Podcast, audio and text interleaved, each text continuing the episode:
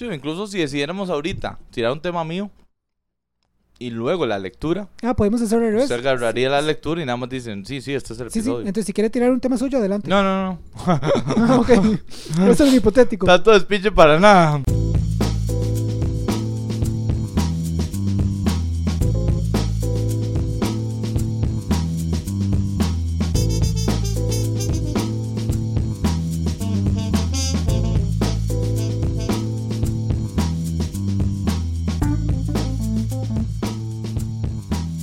¿Verdad? Este es el, episodio.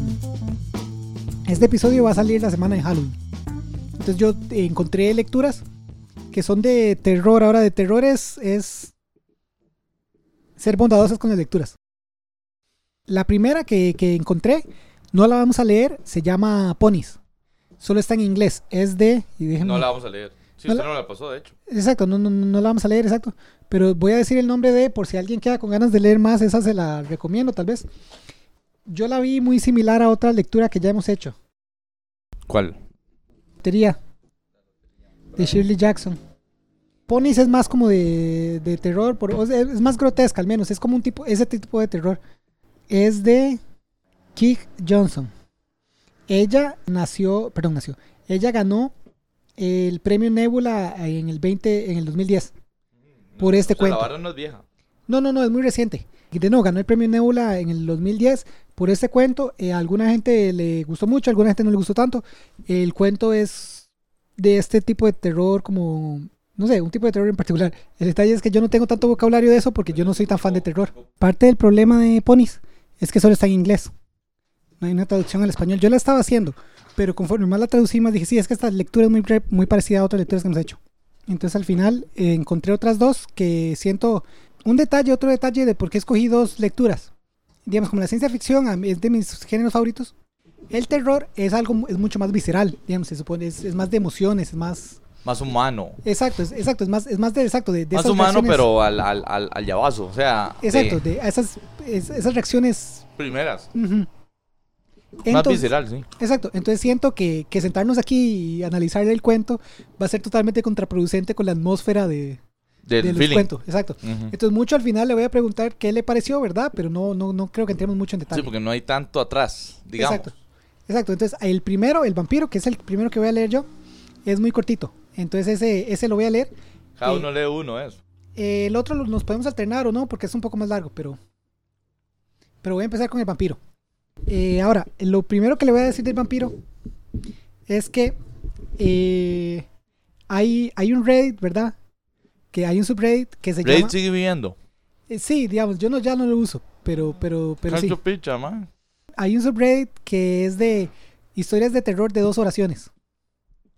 Entonces, entonces eh, hay unas muy vacilonas, hay unas no tan vacilonas, ¿verdad? Hay unas que son tan malas que hay un subreddit que es eh, historias de terror de dos oraciones que son Malas. terribles. exacto. Entonces, esas, esas hasta son comedia de lo malas que son. Pero, pero hay unas que son muy vacilonas, ¿verdad? Eh, voy a contar aquí un par rápido. Eh, normalmente están en inglés, ¿verdad? Porque en Reddit todo está en inglés, lamentablemente. Pero, Por lo general. exacto, una de las más populares. ¿A qué grupo de ticos, perdón? No era en, en No, inglés. era en español. Sí, exacto, pero, pero en Era- general. Es lo menos, sí. Exacto, exacto, es la minoría. Ok. una de las historias, ¿verdad? Tranquila, hija, no hay ningún monstruo en tu habitación. Le dije mientras intentaba evitar hacer contacto visual para que no nos atacara. Esa es una, dos oraciones ahí, ¿verdad? Juega como con el, la primera oración y la contraposición con Sí, la sí, segunda. el monstruo era la hija. La hija o algo más, depende de su interpretación. Eso es parte de, como solo son dos oraciones, hay mucho. Sí, sí. Puede ser la hija o puede ser que haya un monstruo por ahí y él está haciendo que no lo ve Sí, para que para La agarrar no a la hija miedo. y jalar, exacto, antes de que el monstruo los diga, ah, ya me encontraron. Esa es, esa es como una de las interpretaciones. Otro es que la hija sea. Hacerse más inteligente que el monstruo, digamos. Ajá, ajá. Sí, otro es que la hija sea. Exacto. Otro es para no darle miedo a la hija. Exacto, exacto. Que, que Pues la primera que usted dijo es para engañar al monstruo. Ajá, exacto. Pero sí, puede también que, que el papá, exacto, el monstruo. Solo la y- zapa. Exacto, y le estás dando de sacrificio ahí, ¿verdad? Hay muchas interpretaciones. Hay otra eh, que es, vamos a, vamos a ver, más o menos así. Eh, en formato también juegan como con qué son dos oraciones, digamos. Entonces esta, esta que digo es como dos diálogos. Entonces como que cada persona Sí, dice dos sí, cosas sí. y cada persona dice solo una oración. Entonces al final del día son dos oraciones, pero son dos personajes y eso es más difícil de transmitir aquí, como lo voy a decir. Por eso estoy haciendo todo este preámbulo. Pero es básicamente, eh, puede pretender que es mi novio. no salgo mucho de noche y, y creo que alguien me está siguiendo. Eh, dice la mujer, ¿verdad? Y, Ah, esto, esto, esto queda en, en contexto, pero aquí es más difícil. El hombre responde, sí, efectivamente hay alguien siguiéndola, hacemos muy buen equipo. ¿Verdad? Y entonces ya termina. Ese, y hay varios, hay varios ahí como vacilones que de vez en cuando eh, a la gente les gusta, a la gente no les gusta ahí, de- verán. Todo esto es solo una tangente. Como siempre. El vampiro de Emilia Pardón Bazán. Para empezar, voy a hacer algo que normalmente no hago en cuentos, pero es que cada vez que digo algo, probablemente lo intente traducir a, a cómo se dice hoy en día. Porque este cuento sí está es en. bien viejo. Sí está, exacto, sí está en libre de derechos de autor. Entonces, con este no estamos haciendo nada malo. Ok. Pero es, es porque es de los, exacto, como 1800 de España. Entonces está escrito bien duro, Raro. Está, está raro. Pero la tangente es porque el cuento, en mi opinión, la parte más horrorífica del cuento pasa en la, la- la tercera oración. Digamos, las primeras tres oraciones a mí me dio un escalofrío. Son bravas. Ajá, y de ahí en adelante el cuento está, Está como chill. ok. Exacto. Pero las primeras tres oraciones son intensas. Ok. Entonces voy a empezar.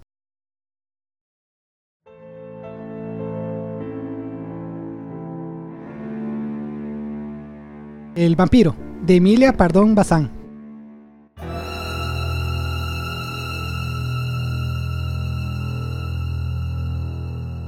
No se habla en el país de otra cosa. Y qué milagro. Sucede todos los días que un setentón vaya al altar con una niña de 15. Exacto. Y lo peor es que probablemente en el cuento no era. O sea, es, es una vara rara, pero Eso es no lo que era. más da miedo. Cuando yo leí este cuento, eso sí, es lo que más. jamás en esos momentos era Exacto, en esos súper momentos- normal. Exacto. No, no súper normal porque por eso es que están hablando de esto. O sea, sí es ya, raro, ya. Pero no lo dice como, hey, qué mal visto. Lo dice como, qué, qué casualidad, qué, qué vara más particular. Pero sí, yo, yo, en mi, con mis sensibilidades modernas, cuando lo leí, yo dije, madre, qué, qué, qué duro. Psycho. Pero sí, no se habla en el país de otra cosa. Y qué milagro. ¿Sucede todos los días que un setentón vaya al altar con una niña de 15? Así, al pie de la letra.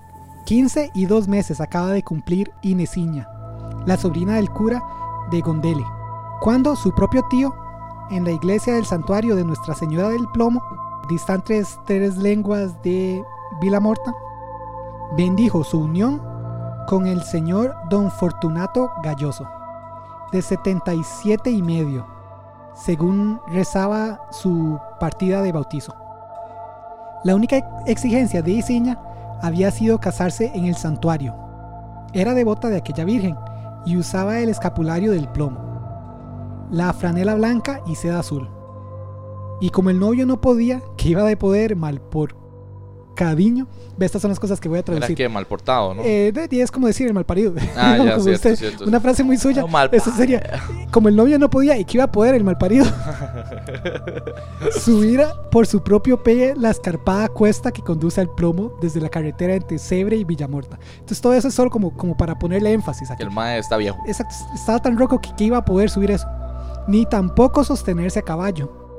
Verá, y el cuento es tan viejo que, que esas eran las opciones. Ajá. qué bueno. Exacto. Eh, Era subir a pie o a caballo. Qué bueno, qué bueno. Entonces, eh, ni tampoco sostenerse a caballo. Se discurrió que dos fornidos mocetones de Gondoye, hechos a cargar el enorme cestón de uvas en las vedimas, llevasen a don Fortunato a la silla de la reina hasta el templo. Buen paso de risa. ¿Verdad? Entonces sí, dos madres que trabajaban como en haciendo vino, cargando, cargando eh, canastas de uvas, lo ayudaron ahí, llevar hasta el templo. Sin embargo, en los casinos, boticas y demás círculos, digámoslo así, de Villamorta y Cebre, también como en los atrios y sacristías parroquiales, esta también es, ma, yo busqué traducciones por todo lado porque ¿De no, sacristía o qué? De- no de sacristía, sacristía sí sabía. Atrio. Atrios, exacto. Atrios y sacristías, lo que está aquí haciendo es un contraste. Digamos, en los casinos, boticas y demás círculos, está diciendo en las partes bajas de la sociedad. Sí, sí, el, el, el vulgo. Ajá, exacto. Y también en los atrios y sacristías parri- parroquiales, es decir, en la gente más religiosa y mejor, más adinerada y demás. Y que se porta mejor, Ajá, exacto. según ellos. Exacto, Ajá. entonces en todos esos grupos de la sociedad se hubo de convenir en que Gondelle cazaba muy largo y en que Inesiña le había caído el premio mayor. ¿Quién era? Vamos a ver Inesiña. Una chiquilla fresca, llena de vida, de ojos vibrantes, de carrillos como rosas. Pero qué demonios. Carrillos como rosas es como los, la- los, los- Las mejillas. Las mejillas, exacto. A mí también me, exacto. Ajá. me pareció raro, pero sí, en el contexto de la historia. Medio se entiende. Sí, exacto. Hay muchas varas que, que yo tuve que hacer así. Sí, sí. sí. Pero sí, de mejillas rosas. Pero qué demonios. Hay tantas así desde el Sil al Aviero. En cambio, caudal como el de Don Fortunato no se encuentra otro en toda la provincia. Eso es la plata. Ajá. Él sería bien ganado o mal ganado. Porque esos que vuelven del otro mundo con tantísimos miles de duros, sabe Dios qué historia ocultan entre las dos tapas de la maleta. Solo que, ps, ¿quién se mete a investigar el origen de un fortunón? Los fortunones son como el buen tiempo, se disfrutan y no se preguntan sus causas. Que el señor Galloso se había traído un platal constaba por referencias muy auténticas y muy fidedignas.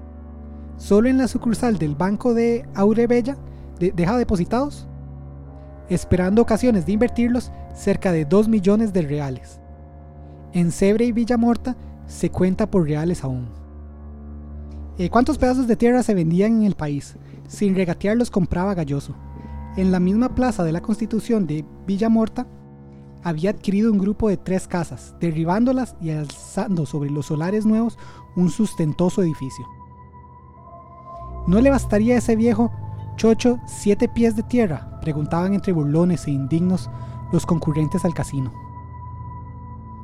Júzguese lo que añadiría al difundirse la extraña noticia de la boda. Y al saber que don, Fortunato no solo dotaba espléndidamente a la sobrina del cura, sino que la instituía heredera universal. Los bérridos de los parientes, más o menos próximos del ricachón, llegaron al cielo. O sea, todas sus familias están muertas. Es una, todo, esto, todo esto es españoleta antiguo para decir, todos sus parientes estaban muertos. Paliados. Ujú. Hablándose de tribunales, de locura senil, de encierro en el manicomio. eh, ah, ok, sí, estaban eh, de nuevo muertos o locura senil o encierro en el manicomio. Ujú. Entonces no les iba a llegar la plata. La plata le iba a llegar a. A ella. Ajá, A Inesiña. a Inesiña, exacto. Más como don Fortunato, aunque muy acabadito y hecho una pasa seca. Conservaba íntegras sus facultades y discurría y gobernaba perfectamente. Fue preciso dejarle encomendado su castigo a su propia locura. O sea, él con toda la potestad de su mente le dejó el, todos sus bienes a, a. Inesiña.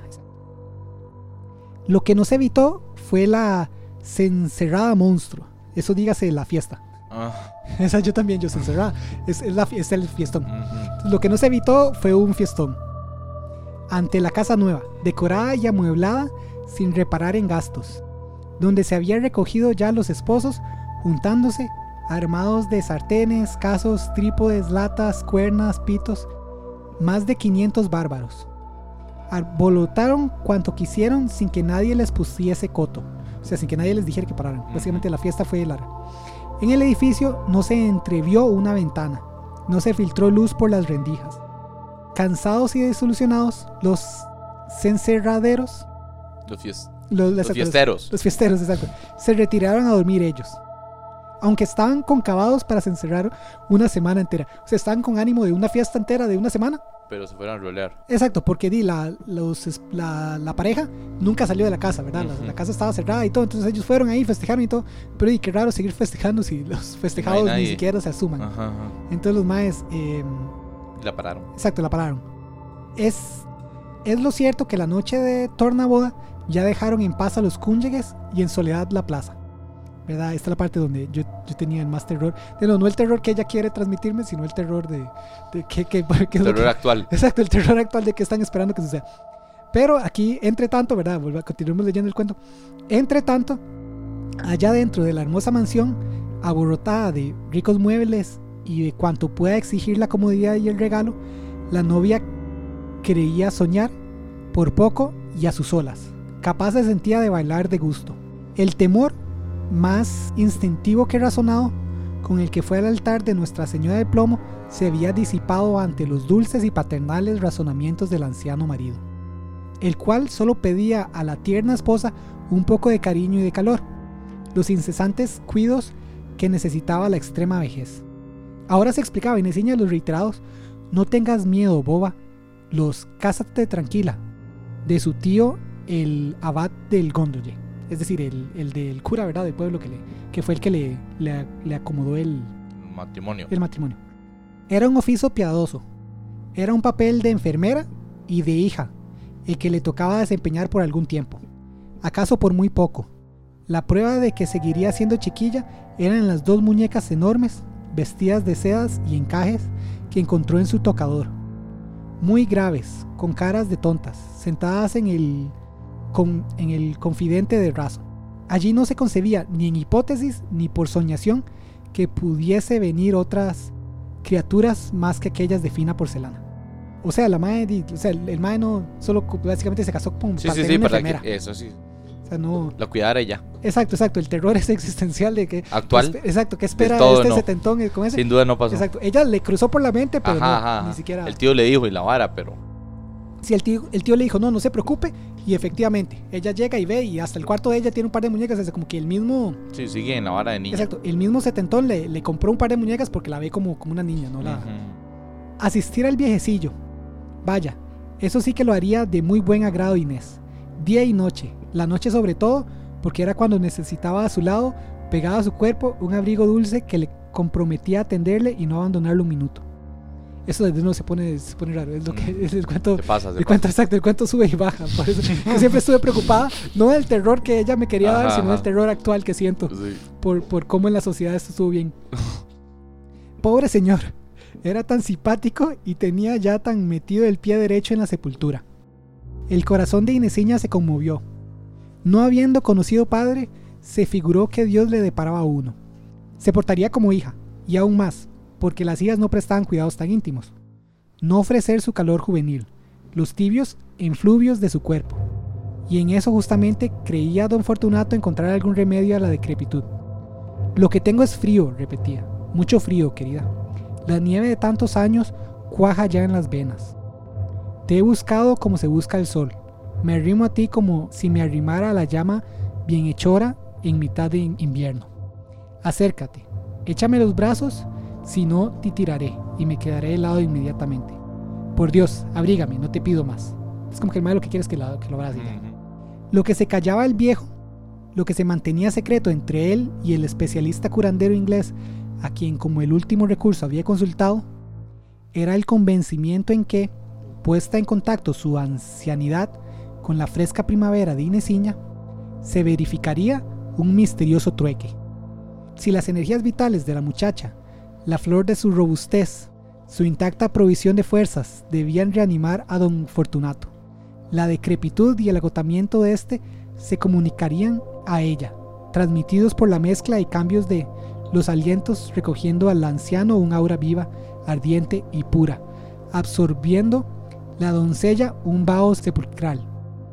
Sabía Galloso que Inesiña era la víctima, la oveja traída al matadero, y con el feroz egoísmo de sus últimos años de existencia, en que todo se sacrifica al afán de prolongarla aunque solo sea horas. No sentía ni un rastro de compasión. Agarrábase a Inés, ¿verdad? Se agarraba. La agarraba. Sí, sí, sí. Exacto, exacto. Es de, los, es de las palabras del español antiguo como las de Don Quijote. Dijo. Agarrabas, díjole. Exacto, en vez de le dijo, es díjole. Aga- agarrábase a Inés, absorbiendo su respiración sana. Su, su alito perfumado. Aliento, man. Me imagino yo también. O sea, entonces ella se iba siendo más vieja y él más joven. Ajá, continuemos, pero esa él iba la- chupando la, la, la Exacto. juventud. Su hálito perfumado, delicioso, preso en la urna de cristal de blancos dientes. Aquel era el postre licor generoso, caro, que compraba y que bebía para sostenerse. Y si creyese que haciendo una incisión en el cuello de la niña y chupando la sangre de la misma vena, se sentíase capaz de realizarlo. No había pagado, pues Inés era suya.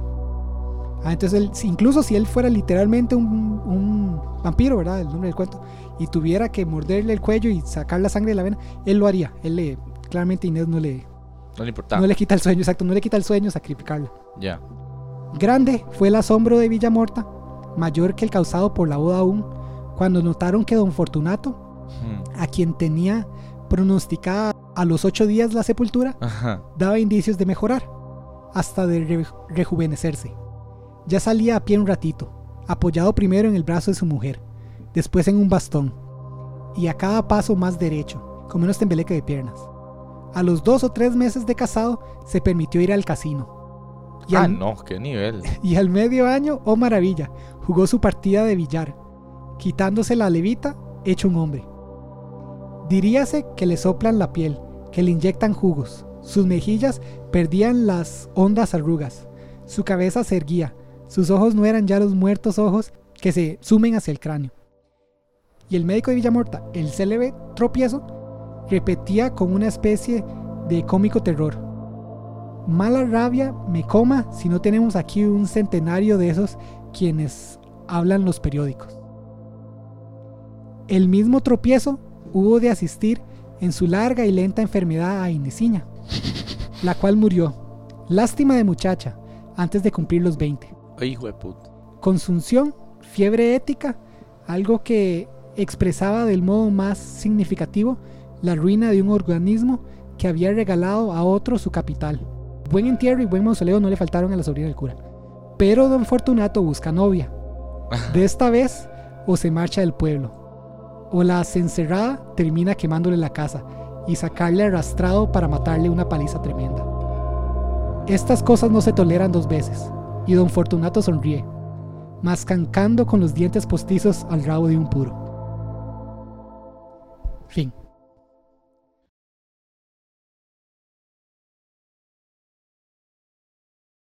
Y está bueno, sí. Sí, sí, está vacilón. Ahí el pueblo y todo, y se, se puteó y lo que sea. Sí, sí. Pero y el ma ya está buscando otro lugar para irse a vivir, probablemente porque sabe eso. Ya, Ya no se la van a aceptar. no se la perdonan, exacto. Eso. No se la perdonan que esté buscando de nuevo novia y que di que, que, que es raro. Ahora, ¿usted no cree que sí es como una alegoría a, a la realidad? Sí, sí, sí, claro, claro, claro. Que es- eran sus miedos actuales, digamos. Exacto, exacto. Mis Yo miedos creo que actuales. es una alegoría a eso, Exacto. en mi- la época. Exacto. Siento que, que exacto, que, que mis miedos actuales no están totalmente desfundados. sino Explícitos que, full, no. Exacto, pero que están ahí. Es la idea. Ajá, exacto. Entonces ese miedo Es actual. una mujer, ¿no? La, la, La que la escritora, la sí. autora. La escritora eh, es una mujer, entonces probablemente Emilia Pardón Bazán, una escritora española muy famosilla, de esa época especialmente. Sí, sí, sí. Volviendo a. Siento que parte de es, es mis miedos actuales es lo que está este cuento intentando transmitir en un lenguaje de la época para no ser tan provocativo. Sí. Porque obviamente ya era una mujer viviendo en una época. Sí, donde- tirar es, eh, autora, ¿me explico? Ajá, exacto. Tirar esas críticas no, no, no estaba tan bien Exacto. visto. No, no hubiera probablemente sido tan buen recibido. Ajá. En cambio, este cuento, como lo tenemos ahorita, perduró. Me pareció interesante. De nuevo, fuera del lenguaje es un poco, poco, poco impenetrable, exacto, de vez en cuando. Pero, pero un, un cuento interesante. Estuvo bueno, sí. Sí, sí, sí. Curioso.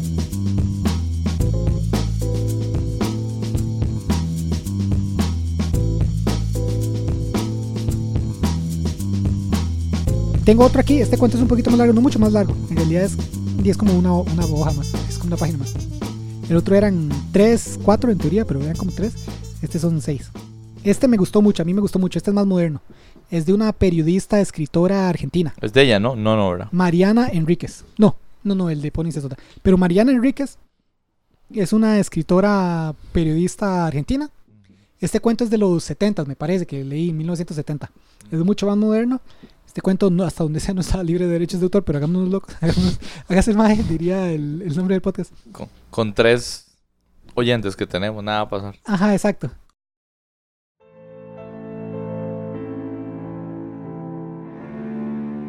El desentierro de la Angelita, por Mariana Enríquez.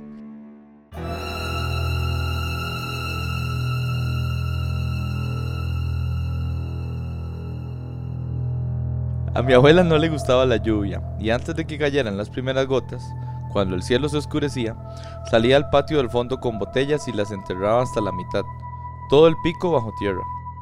Yo la seguía y le preguntaba, abuela, ¿por qué no te gusta la lluvia? ¿Por qué no te gusta? Pero ella, nada, evasiva, con la palita en la mano, frunciendo la nariz para oler la humedad en el aire. Si finalmente llovía, fuera garúa o tormenta, cerraba puertas y ventanas y subía el volumen del televisor hasta tapar el ruido de las gotas y el viento. El techo de su casa era de chapa. Y si el aguacero coincidía con su serie favorita, Combate, no había quien pudiera sacarle una palabra porque estaba perdidamente enamorada de Big Morrow.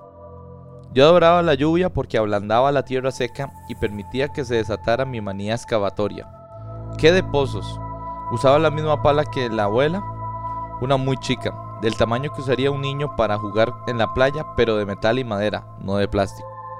La tierra del fondo albergaba pedacitos de botellas de vidrio color verde, con los bordes tan lisos que ya no cortaban, piedras suaves que parecían cantos rodados o pequeñas rocas de playa.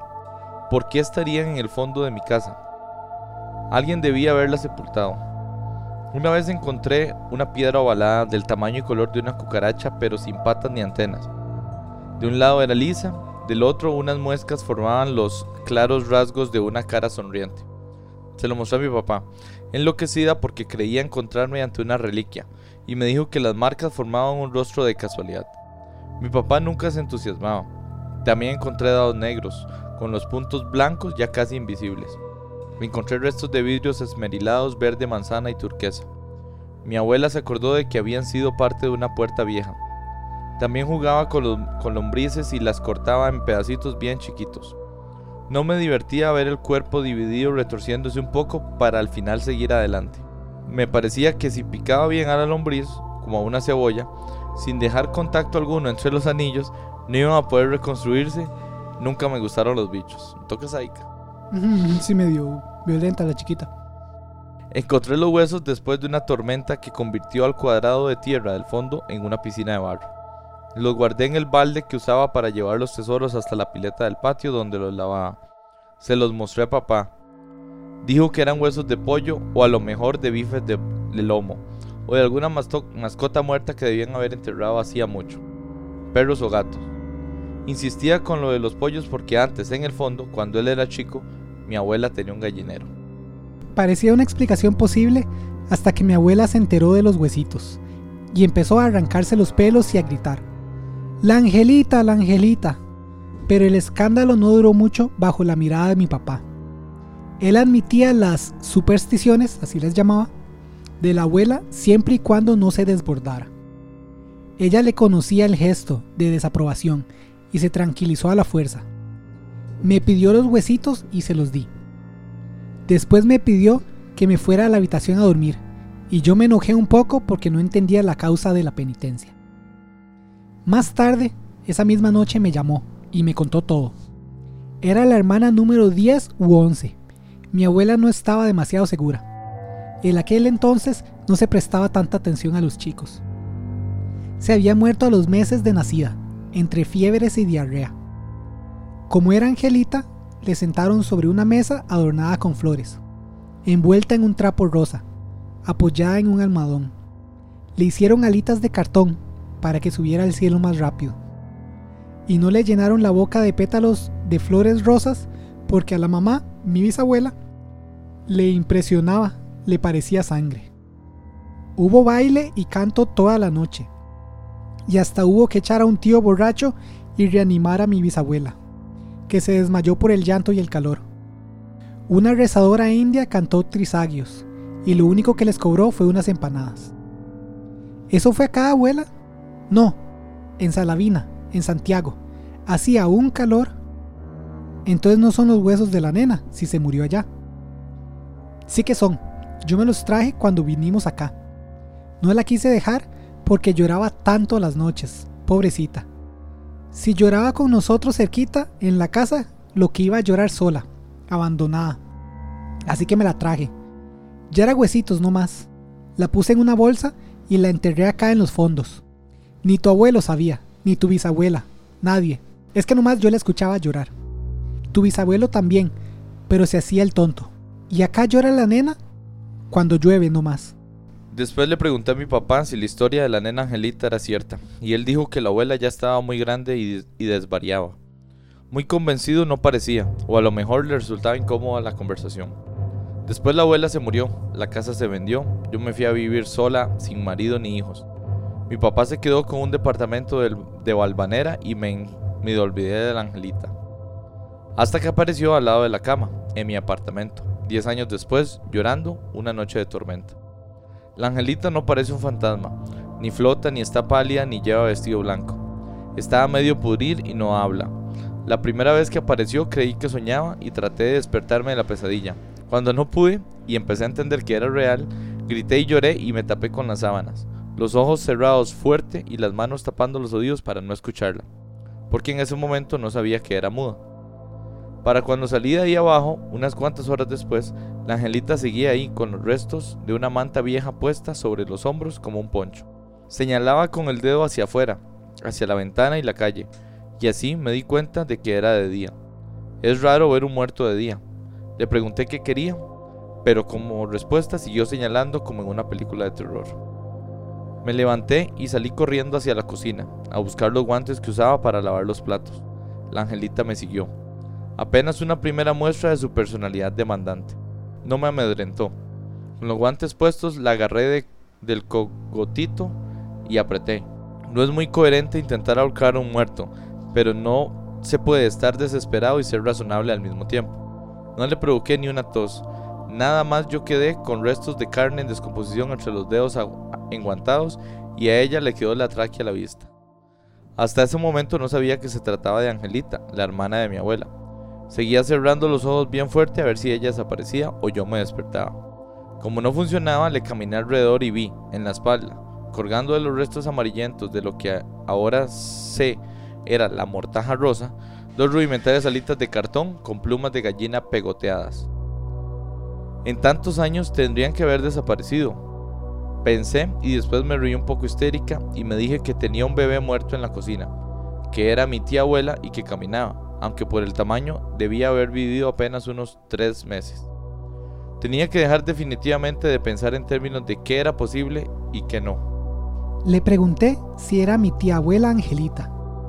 Como no había hecho tiempo de anotarla con un nombre legal, eran otros tiempos, la llamaron siempre por ese nombre genérico. Así descubrí que no hablaba, pero contestaba moviendo la cabeza. Entonces mi abuela decía la verdad, pensé. No eran del gallinero, eran los huesitos de su hermana, los que desenterré cuando era chica. Lo que quería Angelita era un misterio, porque más que mover la cabeza afirmativamente o negativamente, no hacía. Pero algo quería con suma urgencia, porque no solo seguía señalando, sino que no me dejaba en paz. Me seguía por toda la casa. Me esperaba atrás de la cortina del baño cuando tomaba una ducha. Se sentaba en el bidet cuando hacía pis o caca. Se paraba al lado de la heladera cuando lavaba los platos y se sentaba al lado de la silla cuando yo trabajaba en la computadora. Seguía haciendo mi vida normal durante la primera semana. Creía que a lo mejor se trataba de un pico de estrés con alucinaciones y que se iría. Me pedí unos días en el trabajo, tomé pastillas para dormir. La angelita seguía ahí, esperando al lado de la cama a que me despertara. Algunos amigos me visitaron. Al principio no quise atender los mensajes ni abrirles las puertas, pero, para no preocuparlos más, accedí a verlos aduciendo agotamiento mental. Ellos comprendieron. Estuviste trabajando como una esclava. Aquí el cuento real dice estuviste trabajando como negra, pero es una frase medio problemática. exacto, exacto. Entonces sí, entonces yo la, aquí, la, una edición ahí, si alguien desaprueba, yo desapruebo de su desaprobación. Ellos comprendieron. Estuviste trabajando como una esclava, me decían. Ninguno vio a la angelita. La primera vez que me visitó mi amiga Marina, metí a la angelita en el placar. Pero, para mi terror y disgusto, se escapó y se sentó en el brazo del sillón, con esa fea cara podrida verdigris. Marina ni se dio cuenta. Poco después saqué a la angelita a la calle. Nada, salvo ese señor que la miró de pasada y después se dio vuelta y la volvió a mirar y se descompuso la cara. Se le debe haber bajado la presión o la señora que directamente salió corriendo y casi la atropella el 45 en la calle Chacabuco. Alguna gente tenía que verla, eso me lo imaginaba, seguramente no mucha. Para evitarles el mal momento, cuando salíamos juntas, mejor dicho, cuando ella me seguía y a mí no me quedaba otra que dejarme acompañar, lo hacía con una especie de mochila para cargarla. Es feo verla caminar, es tan chiquita, es antinatural. También le compré una venda tipo máscara para la cara, de las que se usan para tapar cicatrices de quemaduras. La gente ahora cuando la ve siente asco, pero también conmoción y pena. Ven a un bebé muy enfermo o muy lastimado, ya no un bebé muerto. Si me viera mi papá, pensaba, el que siempre se quejó de que iba a morirse sin nietos, y se murió sin nietos, yo lo decepcioné en esa y muchas otras cosas. Le compré juguetes para que se entretuviera, muñecas y dados de plástico y chupetes para que mordiera. Pero nada parecía gustarle demasiado, y seguía con el dichoso dedo apuntando para el sur. De eso me di cuenta, era siempre para el sur, mañana, tarde y noche. Yo le hablaba y le preguntaba, pero ella no podía comunicar bien. Hasta que una mañana se apareció con una foto de mi casa de la infancia, la casa donde yo había encontrado sus huesitos en el patio del fondo. La sacó de la caja donde guardo las fotografías. Un asco, dejó todas las otras manchadas de su piel podrida que se desprendía, húmedas y pringosas. Ahora señalaba la casa con el dedo, bien insistente. ¿Quieres ir ahí? le pregunté. Me dijo que sí. Le expliqué que la casa ya no era nuestra, que la habíamos vendido. Y me dijo que sí otra vez. La cargué en la mochila con su máscara puesta y nos tomamos el 15 hasta Avellaneda. Ella no mira por la ventana en los viajes, tampoco mira a la gente ni se entretiene con nada. Le da a lo exterior la misma importancia que los juguetes.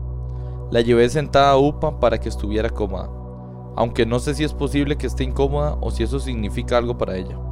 Ni siquiera sé qué siente, solamente sé que no es mala y que le tuve miedo al principio, pero hace rato que no. Llegamos a la que fue mi casa eso las 4 de la tarde. Como siempre en verano, había un olor pesado a riachuelo y a nafta sobre la avenida Mitre, mezclado con tufos de basura. En las esquinas, helados caídos de cucuruchos que dejaban el suelo pegoteado. Hay muchas heladerías sobre la avenida y mucha gente torpe. Cruzamos la plaza caminando. Después pasamos por el sanatorio Itois, donde se murió mi abuela, y finalmente rodeamos la cancha de Racing. Atrás estaba mi casa vieja, a dos cuadras de distancia del estadio. Pero ahora que estaba a la puerta, ¿qué hacer? ¿Pedirles a los dueños nuevos que me dejaran pasar? ¿Con qué pretexto? Ni lo había pensado. Claramente me estaba afectando la mente andar para todos lados con una niña muerta. Angelita fue la que se encargó de la situación. No hacía falta entrar. Era posible asomarse al fondo por la medianera. Eso era lo único que ella quería ver, ver el fondo. Espiamos las dos, ella en mis brazos. La medianera era más bien baja, debía estar mal hecha. Ahí, donde solía estar el cuadrado de tierra, había una pileta de natación de plástico azul, empotrada en un hueco del suelo.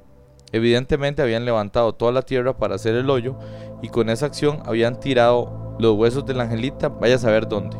Los habían revoleado, se habían perdido. Me dio lástima, pobrecita, le dije que lo sentía mucho, que no podía solucionárselo. Hasta le dije que lamentaba no haberlos desenterrado otra vez cuando la casa se vendió, para sepultarlos en algún lugar pacífico o cerca de la familia si a ella le gustaba así. Pero si tranquilamente podría haberlos puesto adentro de una caja o un florero y llevarlos a casa. Estuve mal con ella y le pedí disculpas. Angelita dijo que sí. Entendí que las aceptaba. Le pregunté si ahora estaba tranquila y se iba a ir, si me iba a dejar sola. Me dijo que no. Bueno, contesté, y como la respuesta no me cayó muy bien, salí caminando rápido hasta la parada del 15 y la obligué, a, la obligué a corretear atrás mío con sus pies descalzos que, de tan podridos, estaban dejando asomar los huesitos blancos. Fin.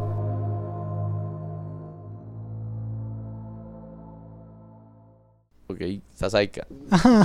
ese, ese cuento me, me gustó porque, no sé, siento que la protagonista es muy, muy humana. sí, sí, ¿verdad? Sí, sí, la mae.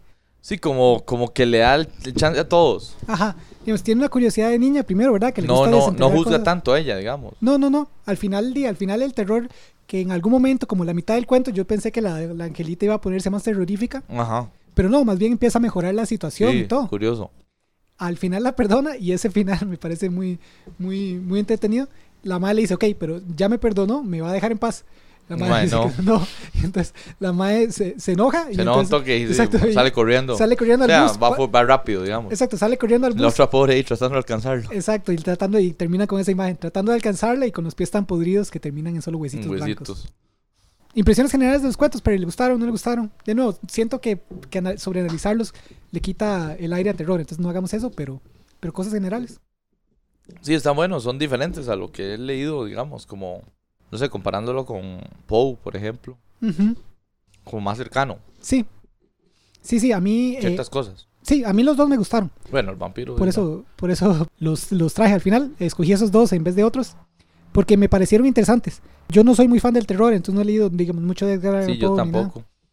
Pero estos me parecieron bastante bonitos, accesibles. Terror Light no es una hora así que usted está así como a punto de saltar de la silla porque qué, qué miedo lo que está pasando.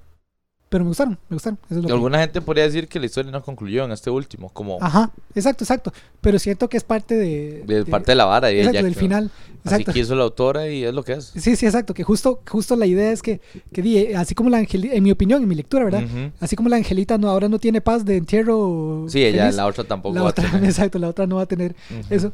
Y me gusta eso, que, que refleja mucho la personalidad de ambas. Una, la angelita Pero- que es una terca, Ajá. y dos, ella que aún sigue siendo como, como impulsiva. Como, como Adi no, no me perdonó y va a seguir conmigo, entonces va- les va a tocar correr detrás del Sí, bus. sí, sí. Pero raro que Angelita, bueno, es que ya los otros murieron, pero o sea, que no culparan, no culpara a otra gente. O sea, ¿por qué culpa a la tataranieta, la tía nieta, más bien? Ajá. No, la, ¿cómo sería? Sí, sí, hasta ahí por ahí uno puede medio ver en la historia. Pero sí, no quedaron La nieta nietos, sobrina el papá sería. se murió. ¿Cómo si, si, si la Angelita es la tía abuela, Ajá, la muchacha es la, di la, La nieta sobrina, La creo. nieta tal vez sobrina. sí, tal vez la sí, sí. nieta sobrina, sí. Pero sí, sí, sí, digamos, el papá se murió, la abuelita se había muerto. Hasta eh, ella por ahí dice, "Di, nunca le dejé nietos. Ujú. Como que claramente la familia iba ahí en, En descenso. en descenso, exacto. Ella era la última y di, se fue a vivir sola, sin esposo y demás. Sí, sí, sí.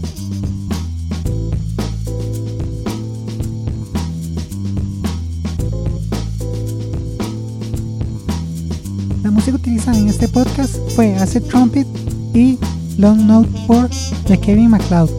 Para esta y otra música libre de derechos, pueden visitar su página Incompetech.